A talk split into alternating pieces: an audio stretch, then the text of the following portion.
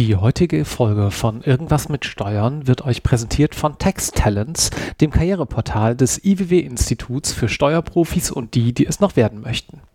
Über taxtalents.de können sich sowohl junge Berufseinsteiger als auch erfahrene Fachkräfte über aktuelle Entwicklungen und Trends in der Steuerbranche informieren. Seien es Themen wie Ausbildung, Weiterbildung, Gehälter oder komplett neue Berufsbilder, wie eben Fibutroniker oder Buchhaltroniker.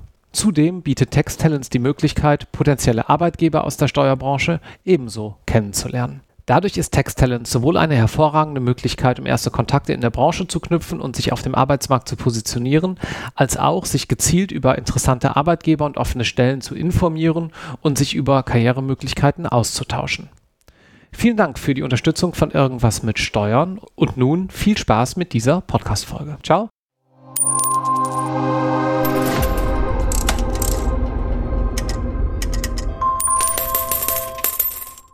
Herzlich willkommen zu einer neuen Episode Irgendwas mit Steuern. Mein Name ist noch immer Marc Ohrendorf und heute spreche ich mit Angela Hammercheck. Hallo Angela. Hallo Marc, grüß dich. Wir machen diesen Podcast heute remote, weil du im schönen Österreich äh, wohnst. Ähm, wie bist du denn da eigentlich hingekommen? Wann ist die Entscheidung gefallen, dass du oder ihr nach Österreich zieht? Das ist einfach. Mein Mann ist Wiener Aha. und wir haben schon immer gesagt, irgendwann ziehen wir zurück. Also wir haben jetzt über 20 Jahre in Deutschland gelebt und haben jetzt hier ein kleines Häuschen. Und ähm, das ist ja das Schöne, du hast ja schon gesagt, remote. Wir arbeiten sehr viel remote online äh, und äh, haben das schon lange, seit 15 Jahren praktizieren wir das schon, weil wir mit dem Wohnmobil auch unterwegs sind. Das heißt, äh, nicht nur privat, sondern auch beruflich. Wir besuchen alle unsere Steuerberaterkunden mit dem Wohnmobil und ich kann unterwegs dann immer wunderbar arbeiten, weil mein Mann ist ein begnadeter Autofahrer. das ist ja eine kuriose äh, Geschichte. Also die ganze, hey Leute, alle ins Homeoffice, wir haben Covid, da habt ihr im Prinzip mit den Schultern gezuckt und gesagt, ja. Genau, das war für uns schon Normalität. Und als es den Begriff digitale Nomaden noch gar nicht gab, waren wir das schon, wenn du so willst. Einfach weil es euch Spaß gemacht hat. Genau, genau. Haben denn die, jetzt mal eine ganz blöde Frage, aber wir machen hier irgendwas mit Steuern. Haben die ja. Finanzämter das Wohnmobil denn damals schon als Büro anerkannt? Also, ähm, Sie haben nachgefragt. Ja. Also, es ist eine volle Betriebsausgabe schon immer. Ja. Sie haben beim ersten Mal nachgefragt und ganz ehrlich, mein Steuerberater damals, also ich habe das auch vorgerechnet. Wir haben gesagt, wir haben so und so viel Hotelkosten im Jahr. Und das, was wir fürs Wohnmobil ausgeben, ist weniger mhm. als was wir fürs Hotel bezahlen. Also bitte logischer geht's ja gar nicht. Und seitdem ist es bei uns abgehakt und auch das Finanzamt sagt, wenn der Finanzamtsbearbeiter ab und zu wechselt, der, dann kommt wieder die Frage, wie was. Äh, Sie fahren ein Wohnmobil mit 100 Prozent im Betriebsvermögen. Dann erklären wir das kurz und alles ist wieder ähm, im Reinen.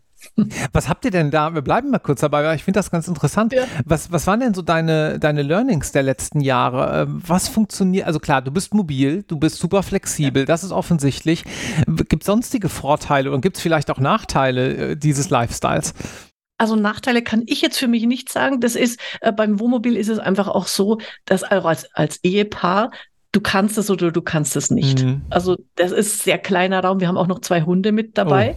Oh. Äh, da musst du sehr entspannt sein und ich habe eine Kurzhaarfrisur. Ich brauche auch nicht lange im Bad. ist auch wichtig.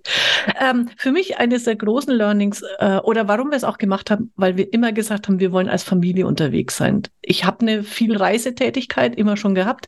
Ich hatte keine Lust, dass mein Mann zu Hause sitzt und wartet, äh, bis ich wieder irgendwo auftauche.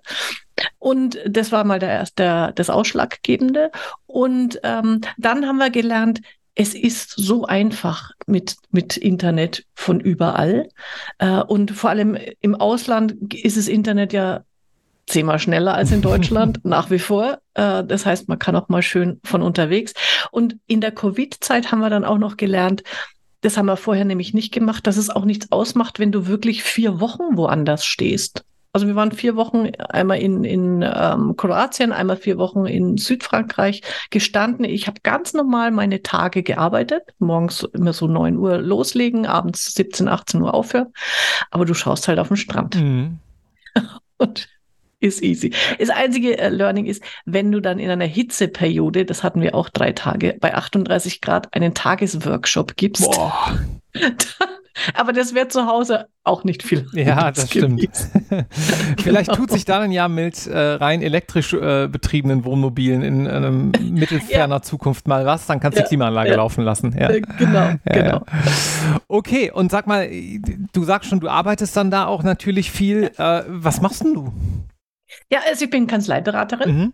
äh, und zwar eh schon seit über 20 Jahren. Ich komme auch aus dem Beruf. Ich habe mal Steuerfachangestellte gelernt äh, mit 18 Jahren. Das war noch ganz äh, aufregende Zeit.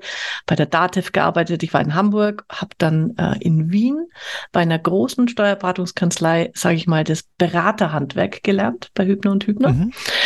und ähm, begleite seit ja auch 20 Jahren jetzt ein Steuerberaternetzwerk, das Delphinet äh, regelmäßig bei der Kanzleientwicklung mit meiner Kollegin der Cordula Schneider. Und da ist das Schöne, also der, der Podcast heißt ja irgendwas mit Steuern. Unser Credo heißt alles außer Steuern. Bei unserem Netzwerk, also natürlich wird auch fachlich über steuerliche Themen gesprochen, aber bei uns geht es eher um diese Themen. Ähm, Unternehmensführung, Mitarbeiter finden heute ist ja das ganz große Thema, Mitarbeiter binden, äh, Kunden gewinnen, Digitalisierung, also alles, was du so brauchst, um als Unternehmer zu ticken und eben nicht als Fachsteuerberater. Das ist so unser unser Anliegen. Und da bin ich auch eben als Beraterin, als Einzelberaterin dann individuell in Kanzleien unterwegs, kümmere mich um so ja, die Zukunft der Kanzlei, äh, neue Dienstleistungen entwickeln. Ähm, alles sehr, sehr spannend. Wie bist du da hingekommen? Also du, du hast da wahrscheinlich nicht von heute auf morgen gesagt, das mache ich jetzt, oder doch? Ähm, naja, also natürlich war es diese Entwicklung. Also bei, bei Hübner und Hübner in Wien habe ich meine persönliche Leidenschaft für Marketing und Kreativität entdeckt. Mhm. Und das habe ich auf die Steuerberater übertragen äh, und habe Bücher dazu geschrieben. Ah ja. Mhm. Ne? Also ich habe drei Bücher geschrieben, die Kunst, Mandanten zu gewinnen, die Kunst im Internet Mandanten zu gewinnen und die Kunst, Mitarbeiter zu gewinnen. So. Und äh, also letztlich war dann eben in, in Wien in dieser Zeit war mir klar, dieses etwas out of the box denken und auf die sehr trockene Branche Steuerberatung übertragen und auch Steuerberater, denen man jetzt nicht unbedingt ähm, nachsagt, dass sie die super kreativen sind, obwohl ich inzwischen sehr viele kenne, muss man mal auch dazu sagen. Aber denen einfach so, so einen Funken mitzugeben, was alles geht und wie bunt diese Welt auch ist. Und das ich habe da viele auch kennengelernt und kenne sie immer noch und es ist toll, wenn man dann auch merkt, ähm, wow, das zündet. Also ich habe eine Idee, wie eine Website aussehen könnte oder ein Slogan oder wie die sich positionieren oder mit einer neuen Geschäftsidee ähm, sich weiterentwickeln und dann die sagen, wow, da so habe ich noch nicht drüber nachgedacht, aber genau das ist es und das macht mir so Spaß. Ich habe den Eindruck, dass die Steuerbranche, ich selbst äh, bin ja Rechtsanwalt und eher so aus der Jura-Ecke kommend, dass ja. die Steuerbranche ein Tacken bunter ist. Ähm, zumindest auf der persönlichen Ebene, dass ja. die Menschen irgendwie doch vielseitige Hobbys haben und, und äh, vieles machen und äh, ja, vielleicht auch ein kleines bisschen mehr die Arbeit im Büro lassen, als ich das so von meiner äh, beruflichen Sozialisierung kenne. Teilst du das? Das teile ich und zwar aus einem ganz einfachen, nicht nur aus einem einfachen Grund. Und zwar, ich habe auch zwischendurch mal Rechtsanwälte gehabt als Kunden, mit denen komme ich nicht klar. Mhm. Also es ist alle Rechtsanwälte, die hier zuhören, so, sorry, es liegt an mir, nicht an euch. Aber das merke ich einfach. Und ähm, natürlich, ich lebe da auch unser, durch unser Delphinet-Netzwerk, habe ich so ein bisschen die Blase dieser eher bunten äh, Steuerberaterwelt. Äh, ich, ich denke mal, 80 Prozent der Kanzleien sind immer noch sehr, sehr konservativ unterwegs. Aber Trotzdem bewegt sich da in den letzten Jahren sehr viel. Ähm, es gibt tolle Kanzleien, die sich wirklich nach außen hin ähm, super präsentieren, die eben nicht diesem, diesem äh, Buchhalterschema-Bild entsprechen. Und ich denke auch oder erlebe es zumindest so, dass da viele auch ähm, ein, ein buntes Umfeld haben und eben nicht, nicht mehr in diesem Schwarz-Weiß, äh, in dieser Schwarz-Weiß-Welt unterwegs sind. Sag mal, zurückkommend auf äh, deine Bücher, was ist denn jetzt mhm. die Kunst, Mandanten zu gewinnen, digital oder auch im nicht digitalen Raum? Also ähm, beim Mandanten mag ich jetzt vielleicht im Moment äh, sagen, okay, das, die Probleme haben die Steuerberater im ja. Moment nicht. äh, Im Gegenteil, die müssen alle abwehren, ähm, weil sie keine Kapazitäten haben. Und das ist im Moment echt, echt dramatisch. Mhm. Also wir erleben das auch bei uns im Netzwerk. Die, die Kanzleien suchen mit, mit äh, Händeringen nach, nach neuen Mitarbeitern, kriegen aber keine, weil es einfach der Markt einfach nicht da ist. Und insofern mag ich lieber jetzt ganz kurz sagen, was ist die Kunst, Mitarbeiter ja, gerne, zu gewinnen? Gerne auch das. Ne? Du also hast schon ab, recht. Abgesehen das ist davon, wichtiger momentan, es, ja. Dass es keine gibt. Also, äh, wo man sich damit auseinandersetzen muss. Ähm, aber eine Kunst, also wir haben natürlich auch Kanzleien, denen es gelingt, Mitarbeiter zu gewinnen. Und, und die, die wichtigste Botschaft heißt einfach, du musst dauerhaft suchen und ähm, die Botschaft raussenden. Und du kannst eben nicht mehr sagen, ui, eine Mitarbeiterin schwa äh, wird schwanger, jetzt fange ich mal an zu gucken, mhm. dann ist es zu spät, ne? sondern du musst einfach in, im Dauerbereitschaftszustand sein äh, und immer, also die, die Kanzleien, die wir kennen, entweder machst du halt eine Social-Media-Kampagne, die dauernd läuft, äh, äh, oder du, du äh, guckst halt auch, du bist mit Schulen in Verbindung, äh, du guckst, dass du bei diesen Girls and Boys Days dabei bist und auch ähm, Aus also Ausbildung ist ein ganz wichtiger mhm. Bereich, natürlich, um hier Mitarbeiternachwuchs zu fördern und in deinem eigenen Umfeld, also die Kanzlei wirklich so aufgestellt zu haben, dass deine bestehenden Mitarbeiter bleiben. Auch ein ganz wichtiger Punkt. Ne? Nicht sich abwerben lassen von den Headhuntern, die ein Tausender mehr oben drauflegen. Das passiert ja heute mhm. auch. Äh, und zweitens, dass deine Mitarbeiter das so toll bei dir finden, dass sie in, in, ihrem Umfeld, in ihren Netzwerken ständig drüber reden, wie toll es ist in der Kanzlei und, und Mitarbeiter dadurch anziehen. Wenn ich jetzt äh, eine Kanzlei hätte, ein Steuerbüro hätte, dann äh, würde ich sagen, ja gut, ähm, wir können mal drüber reden, was man so an Maßnahmen da machen kann, aber am Ende des Tages muss doch auch einfach die Arbeit gemacht werden. Es kann doch nicht ja. immer alles toll sein. Wie, was würdest du entgegnen? Ähm, natürlich ist es äh, nicht immer alles toll. Und das ist zum Beispiel eine Geschichte, die wir im, im Netzwerk gerade jetzt aktuell bei unserer nächsten Runde besprechen werden. Ähm, es geht bei Mitarbeitern einen guten Arbeitsplatz schaffen, nicht so sehr drum, dass man jetzt den nächsten Obstkorb ähm, liefert und den Tischkicker äh, in die Ecke stellt, sondern wie gelingt es uns in der, in der Kanzlei für alle entspannter zu arbeiten, nicht so stress- und fristgetrieben zu sein. Das ist eigentlich das, was für die Mitarbeiter im Moment das, das der große, die große Alarmglocke ist. Äh, wir, wir hören jetzt auch immer wieder, dass Mitarbeiter einfach aufhören in der Kanzlei, weil sie sagen, mir ist es zu viel. Ich, mhm. ich mhm. pack das nicht mehr. Ich gehe lieber zum Finanzamt, da schiebe ich eine ruhige Kugel. Jetzt mal ja. Gas gesagt. Und das ist, was wir versuchen zu vermitteln, wenn es dir als Kanzlei gelingt, deine, dein, eine gute Arbeit die Mitarbeiter gute Arbeit machen zu lassen, dass, dass ich abends als Mitarbeiterin rausgehe um fünf und sage, war ein guter Tag heute, ich habe was geschafft. Hm. Das ist doch das, was wir wollen als Mitarbeiter. Äh, wir, wir, wir, wir, also mal so, ähm, ich sage mal, 80 Prozent der Mitarbeiterinnen und Mitarbeiter in Kanzleien sind nicht Karriere äh, interessiert im Sinne, ich will irgendwann selber nochmal Steuerberater werden.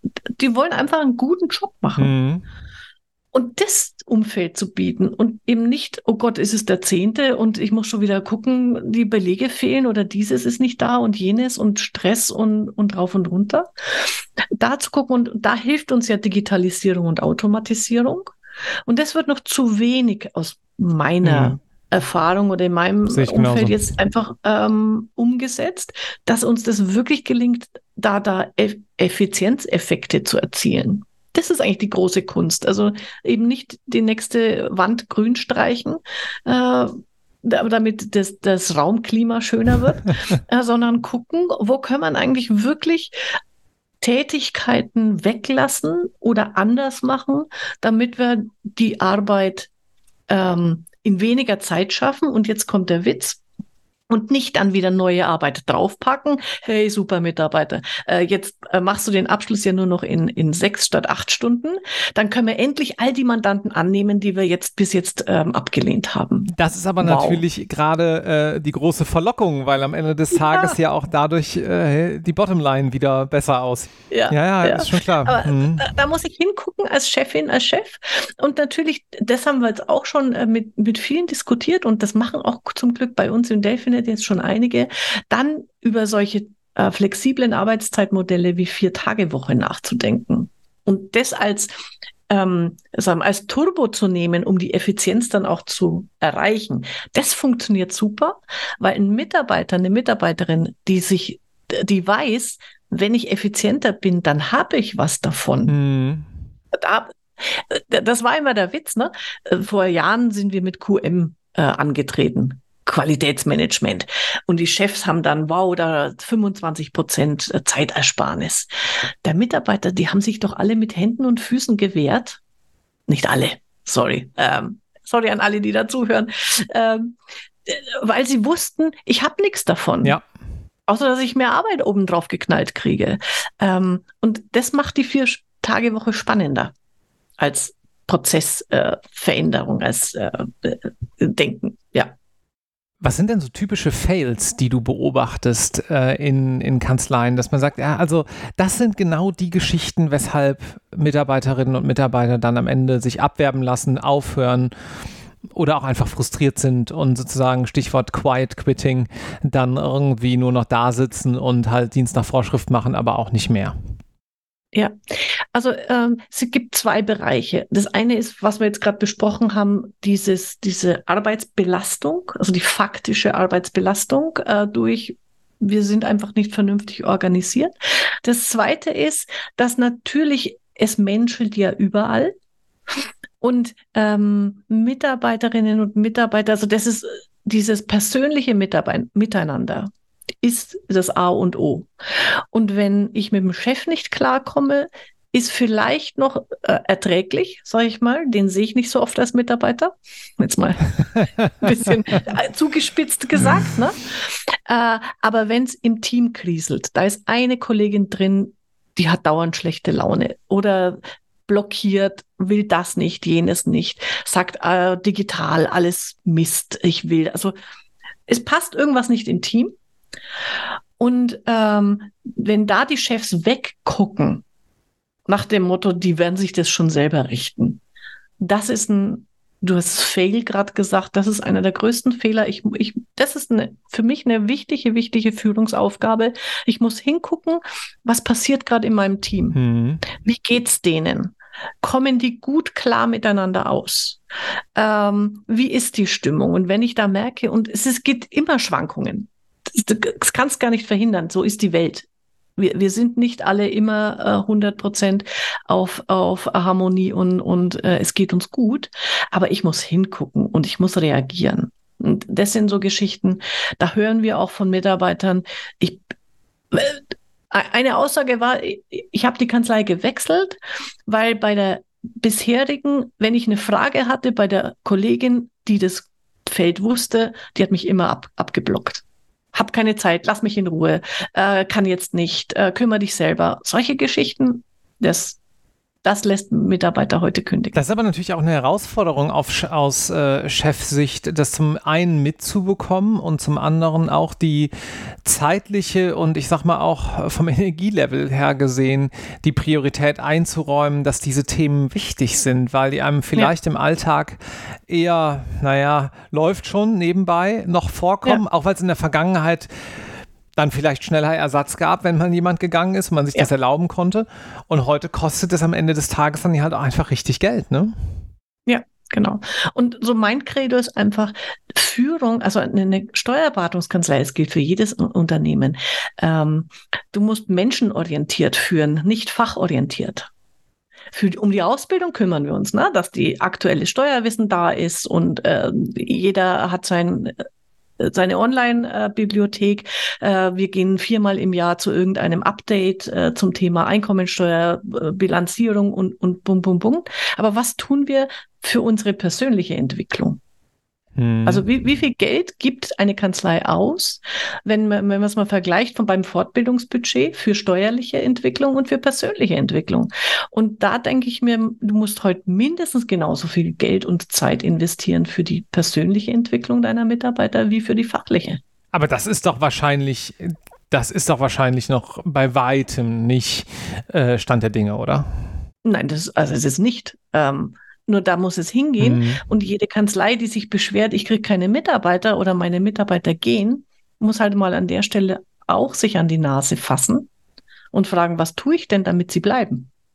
Und was tue ich, um interessant genug auszusehen für äh, Mitarbeiterinnen und Mitarbeiter, die kommen? Also ich sag mal, es fängt ja an bei der Frage, wie sieht eine Stellenanzeige aus? Habe ich mir da eigentlich mal Gedanken gemacht? Wie trete ich auf Social Media auf?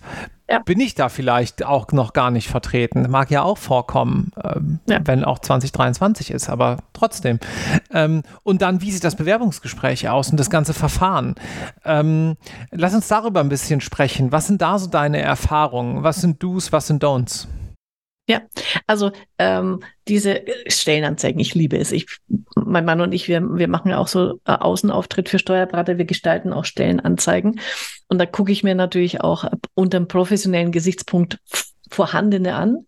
Und wenn ich dann immer lese, jung, dynamisch, ähm, äh, toll teamorientiert, denke ich erstens, die Armen, nicht Armen, sondern all die Mitarbeiterinnen und Mitarbeiter, die über 50 sind, wie fühle ich mich eigentlich, wenn ich nicht dauernd nur diese Stellenanzeigen lese? Ne? Also wer tut eigentlich was für die? Mhm. Das sind eigentlich die mit den die erfahrenen Kräfte. Und man muss auch mal, ähm, das mag ich jetzt auch an der Stelle mal nochmal sagen, Erfahrungswissen ist sehr, sehr wertvoll. Ähm, und und das, das wird im Moment zu wenig für mich äh, geschätzt oder nach außen getragen, dass das auch wichtig ist, äh, sondern die, das sind eigentlich jetzt immer die Bu-Männer und Frauen nach dem Motto, die wollen sich nicht digitalisieren lassen, was auch Quatsch ist. So, ja, Randbemerkung musste ich jetzt loswerden. Ja, da steckt ähm, natürlich viel, äh, zum einen Zündstoff drin und da steckt ja. auch die implizite Annahme, die auch äh, komplett richtig ist, drin, dass äh, Digitalisierung natürlich immer Kultur, äh, auch Kulturwandel sein muss. Sonst klappt es ja auch gar nicht ist es. Und ähm, da muss ich natürlich auch hingucken. Das ist, hat auch was wieder mit persönlicher Entwicklung zu tun.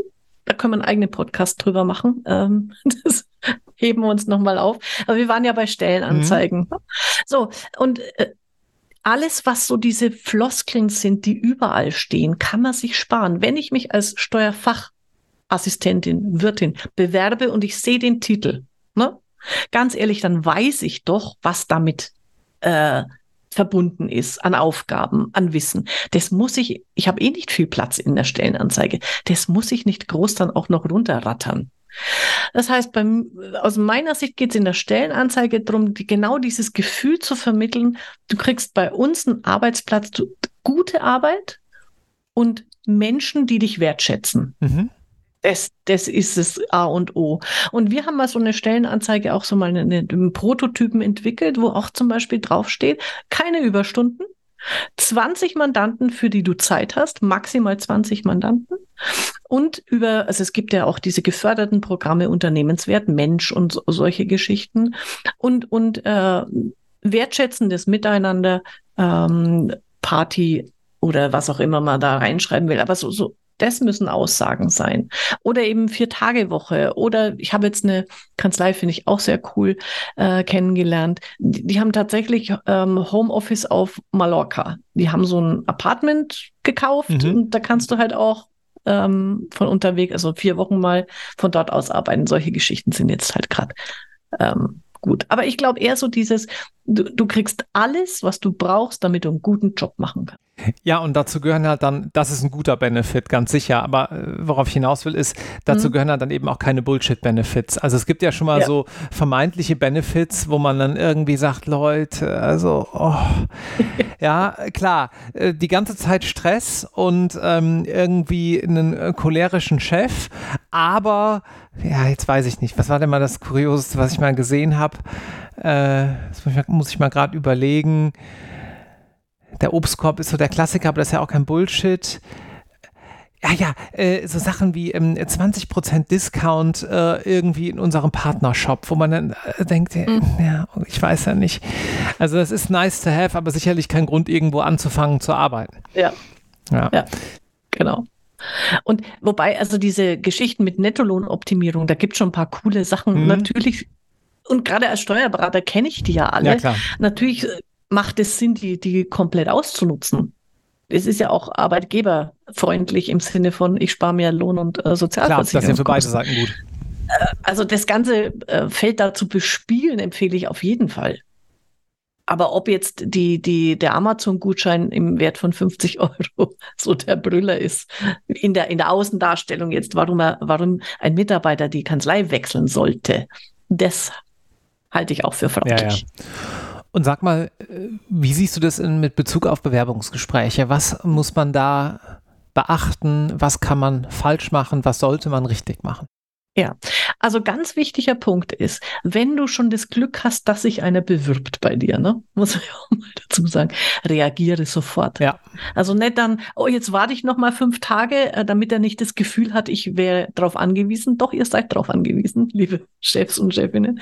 Und das wissen die Mitarbeiter, das ist eine Form von Wertschätzung. Und ich habe eine Kanzlei, das fand ich super. Ähm, also ich habe mit einer Mitarbeiterin gesprochen, die sich bei mehreren Kanzleien beworben hat und die Kanzlei, die als erstes auch reagiert hat, zu der ist sie dann auch gegangen. Warum? Das hat dann was mit Psychologie zu tun. Mit der Kanzlei hatte sie auch das Erstbewerbungsgespräch. Und wenn das gut läuft, dann habe ich da schon mal einen ersten Bindungsanker. Mhm. No? Dann fühle ich mich auch ein bisschen verpflichtet. Und sie hat gesagt, sie hatte dann noch zwei Gespräche, die waren auch gut. Aber das erste war dann irgendwo so, okay, das hatte sich schon gesetzt bei ihr. Und ich glaube, wenn sie beim anderen zuerst gewesen wäre, wäre sie zu dem anderen gegangen. Weil du weißt ja am Anfang noch gar nicht, wo du, wo du landest. Und da ist auch dieses Wichtige, und das hat sie auch noch betont, und das gilt für all diese Bewerbungsgespräche. Wie wertgeschätzt fühlst du dich da schon? Ja, und da gehört ja. unter anderem auch Prozesstransparenz, finde ich, ganz stark dazu. Ich, ich, ich, sehe so in meinem Umfeld ganz häufig die Situation, du hast ein Bewerbungsgespräch und dann heißt es, ja, das war gut, vielen Dank. Und jetzt müssen wir noch ein zweites Gespräch mit dem machen und eventuell sogar noch ein drittes mit dem anderen.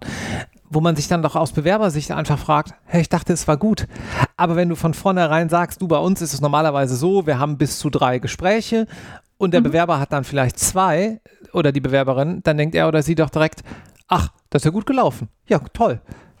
Ja, also das, das ist ganz, ganz häufig ähm, auch was, glaube ich, wo die Prozesse noch immer nicht eingespielt genug sind. Ja.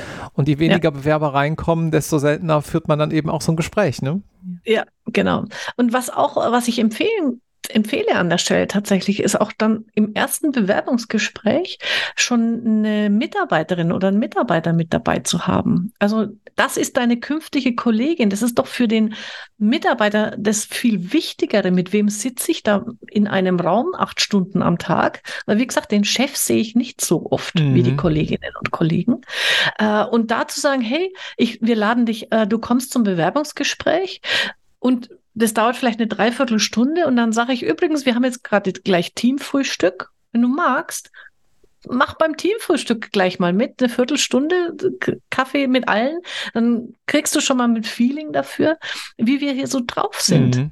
Und dann natürlich hoffe ich, ihr seid gut drauf in dem Team. das sollte sichergestellt sein.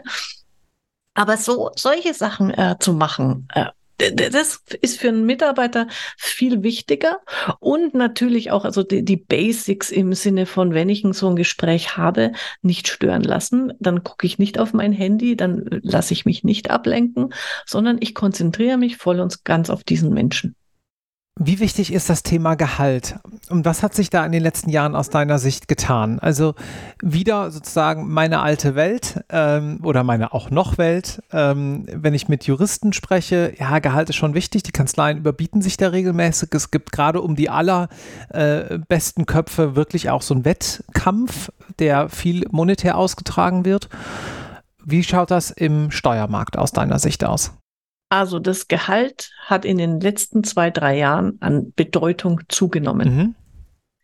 Ähm, einfach weil der Markt eben es entsprechend richtet im Sinne von, die Mitarbeiter bekommen mit, was woanders bezahlt wird. Das ist ja auch eine, eine Geschichte durch Online. Du brauchst ja nur auf Stepstone oder irgendwas gehen, Gehaltsrechner, äh, dann gibst du mal deine Daten ein und dann kriegst du die Vergleichsgehälter ähm, in deiner Region. Und wenn du da im nicht im Normal oder ein bisschen übernormal bist, bist un unzufrieden. Gibt ja äh, vielleicht am Rande, wenn wir die Zeit haben, äh, es gibt ja relative und absolute Zufriedenheit.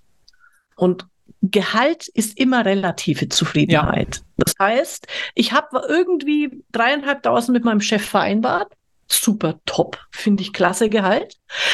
Wenn ich von wem höre, der vergleichbar wie, wie ich Tätigkeiten macht, zum Beispiel bei der Versicherung, es muss gar nicht aus dem Steuerberatung sein. Meine Freundin ist bei der Versicherung, schiebt eine ruhige Kugel, kommt noch dazu, ne? und kriegt 3,8. Mhm. Voll unzufrieden. Sofort bin ich voll unzufrieden, obwohl sich nichts geändert hat. Es hat sich nichts bei mir geändert. Und das ist das ähm, Kritische bei Gehalt zurzeit. Weil die von überall her hören, wie viel mehr woanders verdient wird. Mhm. Das macht es im Moment so schwierig auch. Und das lässt Mitarbeiter heute auch gehen. Weil sie sagen, und, und auch, auch noch äh, dazu kommt natürlich, nehme, nehme mal an, ich bin eine Mutter mit zwei Kindern, äh, alleinerziehend und meine Energiekosten und alles, was drumherum ist, Lebenshaltung, explodiert ja gerade. Mhm. Ganz ehrlich, ich kann gar nicht anders, als den Weg wählen, wenn mir einer 1000 Euro mehr vor die Nase wedelt, zu sagen, äh, okay, ich hoffe, der Job wird einigermaßen ähnlich sein wie jetzt. Ja. Ähnlich stressig. Ist ja, dann ist es auch egal. Mit den Kollegen, wenn ich schon irgendwo klarkomme. Also wir müssen das auch berücksichtigen, dass die Mitarbeiter bei uns ja nicht in so einem, äh, die sind ja nicht, die meisten nicht in so einem ähm, äh, wie im akademischen Umfeld, ne? Ob ich 60.000 oder 70.000 Euro verdiene im Jahr, kann ich mir noch denken, ja, mei, geht schön, schön, schön on top, aber ich kann auch von 60 sehr gut leben.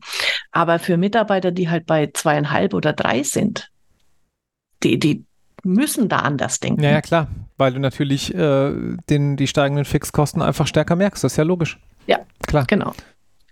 Und das ist auf der anderen Seite, das merken wir und das, das tut mir weh, also weil ich, weil ich da auch gar keine Lösung in dem Sinn anbieten kann als Kanzleiberaterin. Das, das macht natürlich Kanzleien, also auch Chefinnen und Chefs jetzt auf der anderen Seite Sorgen, weil in einem gewissen, also gewisse Dinge kann man machen, gehaltsgestaltungstechnisch, aber wenn halt eine, ein Industriebetrieb kommt oder ein großes Unternehmen, das tatsächlich ganz andere Gehaltsniveaus bezahlt, da kann ich nicht mit. Mhm.